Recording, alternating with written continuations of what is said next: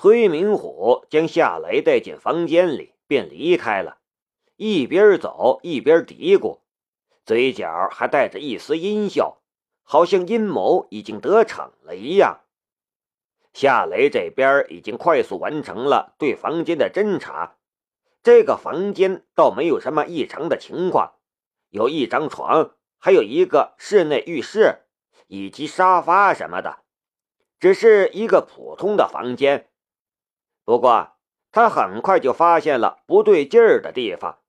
房间里弥漫着淡淡的香味床头柜里也装着女人的内衣。崔明虎说：“安秀贤请他喝茶，他当然不会相信这是真的，更何况还是在一个女人的房间里喝茶。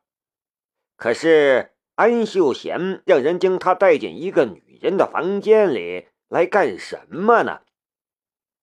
屋外传来了脚步声，夏雷回头，左眼微微一跳，木质的墙壁消失在了左眼的视线之中。他看到一个年轻的女人正往这边走，她是一个典型的韩国女人，从美容生产线上走下来的女人，锥子脸、大眼睛、好看的鼻梁和嘴巴，还有尺寸惊人的胸部。让人挑不出半点毛病，可惜这些都是假的。他甚至能用左眼看见这个女人植入胸部里的硅胶，还有垫着塑料片的鼻梁骨。这个女人本来还是正常走路，可靠近这个房间之后，便开始抓扯她的头发和衣服。眨眼间，她的头发就乱糟糟的了。身上的衣服也破了，露出了大片诱人的白色美景。之前一切都还正常，这就不正常了。这个女人的离奇举动也让夏雷明白了她想干什么了。不等那个女人走到门口，他便两步飞奔，一脚蹬在墙壁的柱头上，然后整个身体都腾空跃了起来。伸手抓住一根房梁，轻轻一荡，他的身体便躲在了房梁上。一点灰尘从他的身下飘落了下去，不过并不明显。女人并没有敲门，而是一把推开了房门。进门的第一件事就是哗啦一下扯开上身的衬衣，就连文胸都拉到了脖子下。将那喂养下一代的东西暴露了出来，同时张嘴大叫：“救命！”他只叫了一声，便停了下来，因为屋里没人。屋里没人，这出被强暴的戏还怎么演下去？人呢？女人左看右看，还跑到浴室瞧了一眼。可都没找到人，他傻眼了。可恶！不是说人就在这个房间里吗？开什么玩笑！我撕了衣服给谁看呢？这个韩国人造美女表情很搞笑，她跺了一下脚，转身往外走。门口忽然又涌进来几个安家的保镖。带队的正是几分钟前离开的崔明虎。几个男人的眼睛齐刷刷的落在了女人的胸部上，那白嫩肥圆的地方看得他们的眼睛都直了。啊！女人尖叫了一声，慌忙拉下脖子下面的文胸，然后又将扯烂的衬衣掩上。崔明虎显然是带着人来抓色狼的。可色狼却不见了，他带来的几个保镖也面面相觑，不明白发生了什么事情。怎么回事？崔明虎急道：“那小子人呢？”女人说道：“我不知道，我一进来就没看见人。”你是怎么做事的？崔明火怒了。女人甩了崔明虎一个白眼儿，我还问你呢。你说人在这里，我来了，衣服也撕烂了，人却没了。你们还愣着干什么？还不快去给我找！崔明虎发飙了。几个保镖离开了门口，一个负责一个方向的去找人了。崔明虎和那个女人相互抱怨了两句，也离开了。夏雷从房梁上跳了下来，伸手拍了拍身上的灰尘，随后也离开了房间。刚才所发生的事情是一个卑劣的伎俩，这个整人的主意不知道是安秀贤自己想出来的，还是安秀贤的授意管家崔明虎一手导演的。如果夏雷的反应再慢一点等那个女人冲进房间里来与他纠缠，然后崔明虎带着人过来抓奸，不管申屠天音相信不相信，也不管韩国的警方会不会介入，但可以肯定的一点就是，他肯定会被赶出安家。这个陷阱没什么技术含量。但不是所有整人的手段都需要很高的技术含量，有时候这种简单的陷害人的方式往往是最管用的。可惜夏雷有一只神奇的眼睛，这种没技术含量的陷阱对他而言只是一个闹剧。离开房间，夏雷往那座酷似青瓦台的殿宇走了过去。沿途，他对所有的建筑都进行了透视，寻找安锦建的收藏古董的收藏室。安锦建的收藏室没有找到，但夏雷却发现，越是靠近那座酷似青瓦台的殿宇，安保级别就越高，很多地方都安装了摄像头，还有保镖的数量和装备配置也明显比别的地方要高很多。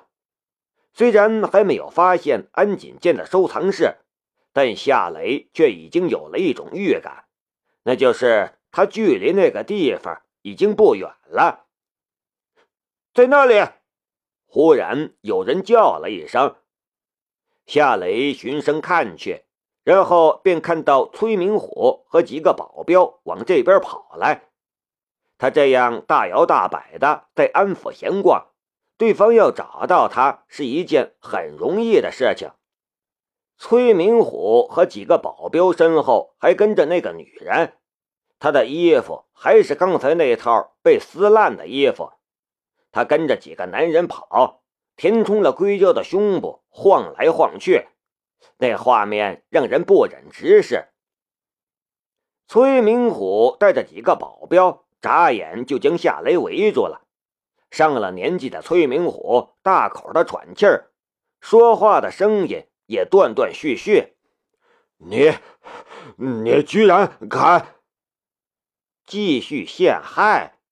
如果是的话，那也太下作了，没有半点技术含量不说，安秀贤的能耐就这么一点儿吗？夏雷笑了，他摇了摇头，抱歉。我听不懂你在说什么。崔明虎回头给那个女人递了一个眼色，示意她做点什么。那个女人犹豫了一下，然后向夏雷走了过来。她掩着胸部的手也有了一个要松开的预备动作。就在这时，安秀贤出现在了走廊的尽头，他的身边站着申屠天音。你们干什么？安秀贤大声斥问。呃，我们。崔明虎的表情很奇怪，他真正想说的恐怕是：“不是你让我们这么干的吗？”安秀贤说道：“该干什么干什么去，不要在这里喧闹，一点规矩都没有。”当着申屠天音的面陷害夏雷，非礼一个人造美女，这样的事情，安秀贤是不会去做的。安秀贤看了看夏雷，又看了看崔明虎，然后说道：“你们还站在这里干什么？没有规矩，几个保镖快速离开，那个女人也离开了。雷，发生了什么？申屠天音向夏雷走来，眼神里带着关切的意味。夏雷笑了笑，不知道，我听不懂他们在说什么。不过好像在找什么人吧。原来是这样，我还以为你遇到了什么麻烦。申屠天音说道：“遇到麻烦？怎么会呢？”这里可是安先生的家，有很多保镖的。”夏雷说道。安秀贤也走了过来，脸上带着笑容。“夏先生，我的人没给你带来什么麻烦吧？”夏雷说道。“呃，没有，没有，只是我听不懂他们说了什么。”顿了一下，他有些尴尬的道：“而且，安先生的家真是大。”我居然迷路了！我本来是想去找你们的，却没想到走到了这里来。”申屠天音说道。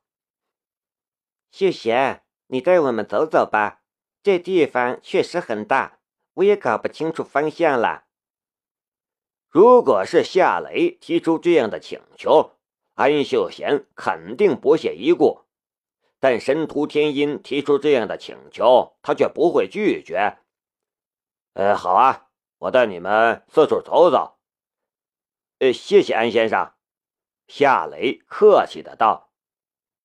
安秀贤的眼眸里闪过一抹厌恶的神光，不过面上却带着笑容。我们走吧。